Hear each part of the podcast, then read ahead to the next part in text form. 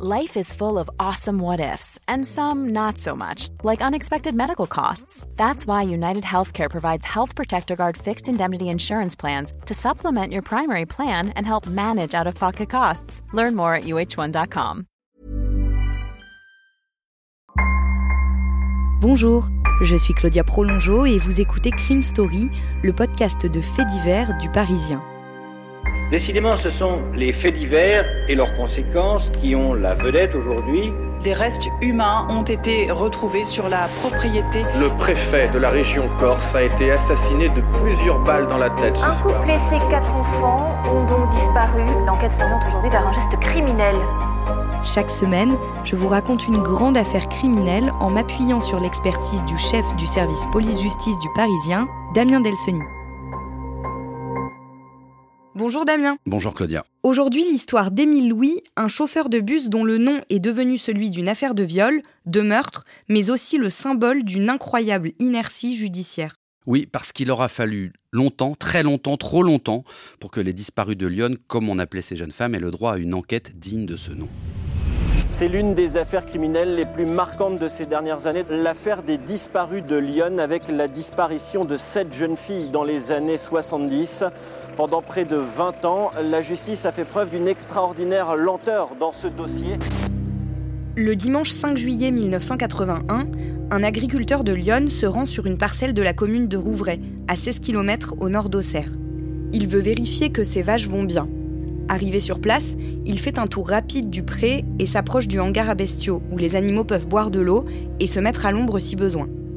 L'agriculteur entre dans la bâtisse, faite de palissades et de tôles. À l'intérieur, il sent immédiatement une très forte odeur de charogne. Mais il ne voit rien. Il appelle son frère qui travaille aussi sur l'exploitation et un employé pour qu'ils viennent confirmer ou pas son impression. Ils sentent la même chose et les trois hommes commencent à chercher ensemble d'où vient l'odeur nauséabonde. Dans un tas de fumier, ils aperçoivent un morceau de tissu rouge. Ils commencent à remuer le tas à l'aide d'une fourche. Des ossements apparaissent. Ils continuent jusqu'à ce qu'une pierre roule en bas du tas.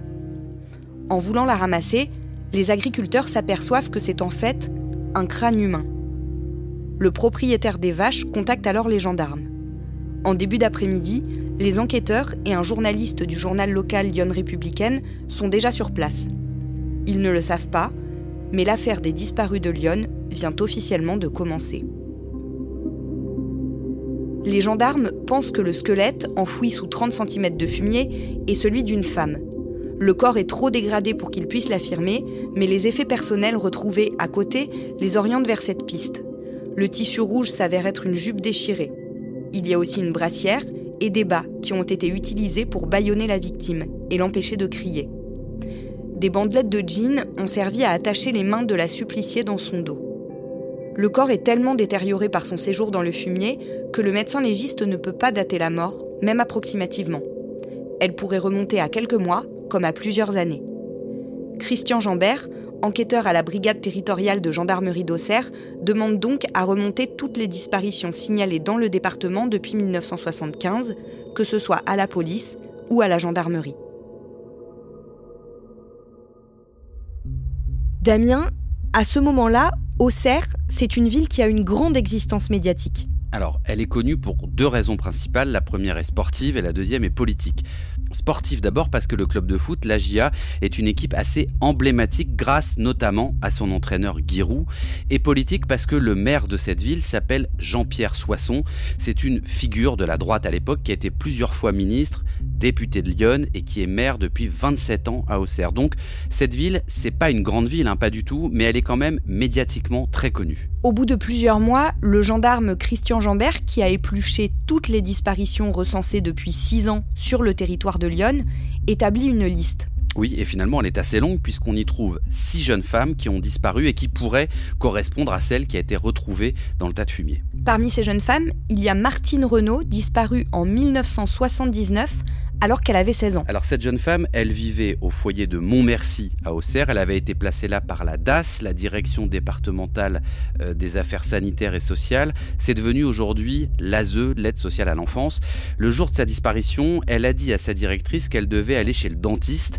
Mais en fait, elle a raconté une autre histoire, un peu comme un secret à une amie. Elle lui a dit qu'elle devait rejoindre un chauffeur de bus qui pouvait l'emmener à la rencontre de sa mère. Alors évidemment, pour une orpheline, c'est son rêve le plus fou de rencontrer enfin sa maman, mais elle ne reviendra jamais de ce rendez-vous. En apprenant cela, Christian Jambert décide de s'investir le plus possible pour retrouver la trace de ces jeunes femmes.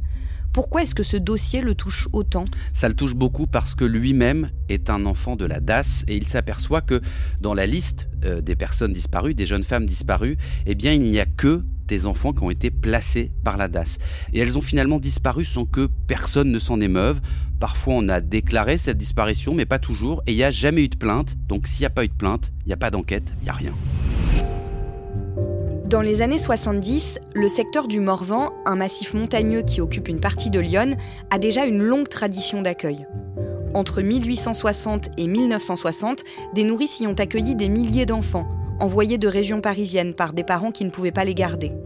En échange d'un dédommagement financier, les nourrices prenaient en charge les enfants jusqu'à l'âge d'environ 12 ans. Après quoi, soit leurs parents les récupéraient, soit ils devenaient ouvriers agricoles. Dans les années 1970, cette tradition se poursuit, d'une autre manière, avec la création de centres gérés par l'État et spécialisés dans l'accueil des enfants abandonnés ou handicapés. À ce titre, de nombreux enfants sont placés par la DAS dans des familles et des instituts médico-éducatifs de Lyon. Le foyer de Montmercy, où résidait Martine Renault, est un pensionnat classique de l'époque.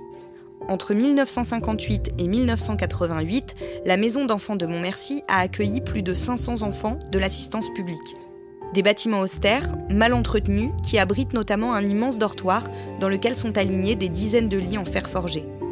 Une ancienne pensionnaire raconte que les jeunes femmes partagent presque toutes le même rêve, celui de quitter un jour cet endroit qu'elle qualifie de prison. D'autres disparitions attirent l'attention de Christian Jambert, celle de Françoise et Bernadette Lemoine, deux sœurs, âgées de 26 et 18 ans, anciennes pensionnaires, disparues des radars successivement en 1975 et 1977. Elles étaient toutes les deux mères et en couple, mais leur vie conjugale se passait mal. Puis il y a Jacqueline Weiss, 18 ans, confiée à une famille d'accueil avec ses frères et sœurs. Le lundi 4 avril 1977, elle aurait été déposée à la gare à 10h par le compagnon de sa mère d'accueil qui lui a trouvé un petit boulot dans un restaurant. Plus personne n'a de nouvelles ensuite. Le mercredi 20 avril 1977, 16 jours plus tard, c'est au tour de Charlotte Gras, 18 ans, de disparaître. Et le jeudi 26 juillet 1977, à celui de Madeleine de Juste, 22 ans, qui a été déposée avec ses camarades à la gare routière par le bus qui effectue le ramassage scolaire. Damien, toutes ces filles, elles ont plusieurs points communs. Alors elles sont censées être sous la protection de l'État, en principe. Elles ont toutes des parcours difficiles, peu d'armes pour se défendre dans la vie, et pour la plupart, elles souffrent en plus de légers handicaps mentaux. Donc ça en fait évidemment des proies assez faciles. Il y a un problème, c'est qu'aucune d'elles ne peut être le squelette qui a été découvert à Rouvray. En tout cas, toutes les pistes, elles ont été euh, examinées, mais elles sont toutes écartées. Et donc, le gendarme Jambert, il ne parvient toujours pas à identifier cette jeune femme. Comment est-ce qu'il poursuit ses recherches pour essayer de l'identifier? Alors, il va se lancer dans quelque chose qui était très très peu utilisé à l'époque. Il va euh, s'intéresser aux empreintes dentaires de ce squelette. Il va faire, euh, faire faire une radio euh, de la mâchoire et il va faire le tour de tous les dentistes de la région en montrant cette mâchoire. Il y a forcément des dents qui manquent ou des dents qui ont été soignées, donc il espère qu'il va tomber sur un dentiste qui va lui fournir une information. Et parmi ces dentistes qu'il va visiter, bah, il y en a un qui va lui sortir une radio ancienne qui correspond exactement à celle qu'il a faite de cette mâchoire du squelette. Bah, ça veut dire que tout simplement, il a réussi à faire la connexion. C'est donc une des patientes de ce dentiste. Elle s'appelait Sylviane Lesage et elle avait 22 ans. Christian Jambert a désormais l'identité de la jeune femme et il en apprend un peu plus sur elle. Oui, alors c'est une ancienne pupille de la DAS, hein, encore une fois. Elle avait un, petit garçon et effectivement, il va s'apercevoir qu'elle a disparu quasiment du jour au lendemain et que euh, personne ne s'est inquiété de cette disparition, personne à part une seule, c'est son ancienne nourrice, une certaine Gilberte Leménorel. Il se trouve que cette nourrice, elle est en couple avec un homme qui a un profil plutôt intéressant parce qu'il est chauffeur de car. On se souvient que beaucoup de ces jeunes femmes ont disparu, soit euh, après avoir pris le bus, soit des gares routières, et qu'il s'occupe en plus euh, d'amener particulièrement les enfants placés par la DAS de leur famille d'accueil jusqu'aux établissements médicaux éducatifs. Ce chauffeur de bus, il s'appelle Émile Louis. Vous venez d'écouter le premier épisode de Crime Story consacré à Émile Louis, le boucher de Lyon. Suite et fin de ce podcast dans le deuxième épisode, déjà disponible sur leparisien.fr et sur toutes les plateformes d'écoute.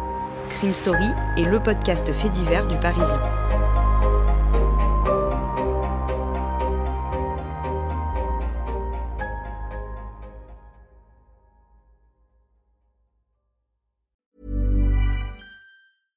Small details are big surfaces. Tight corners are odd shapes.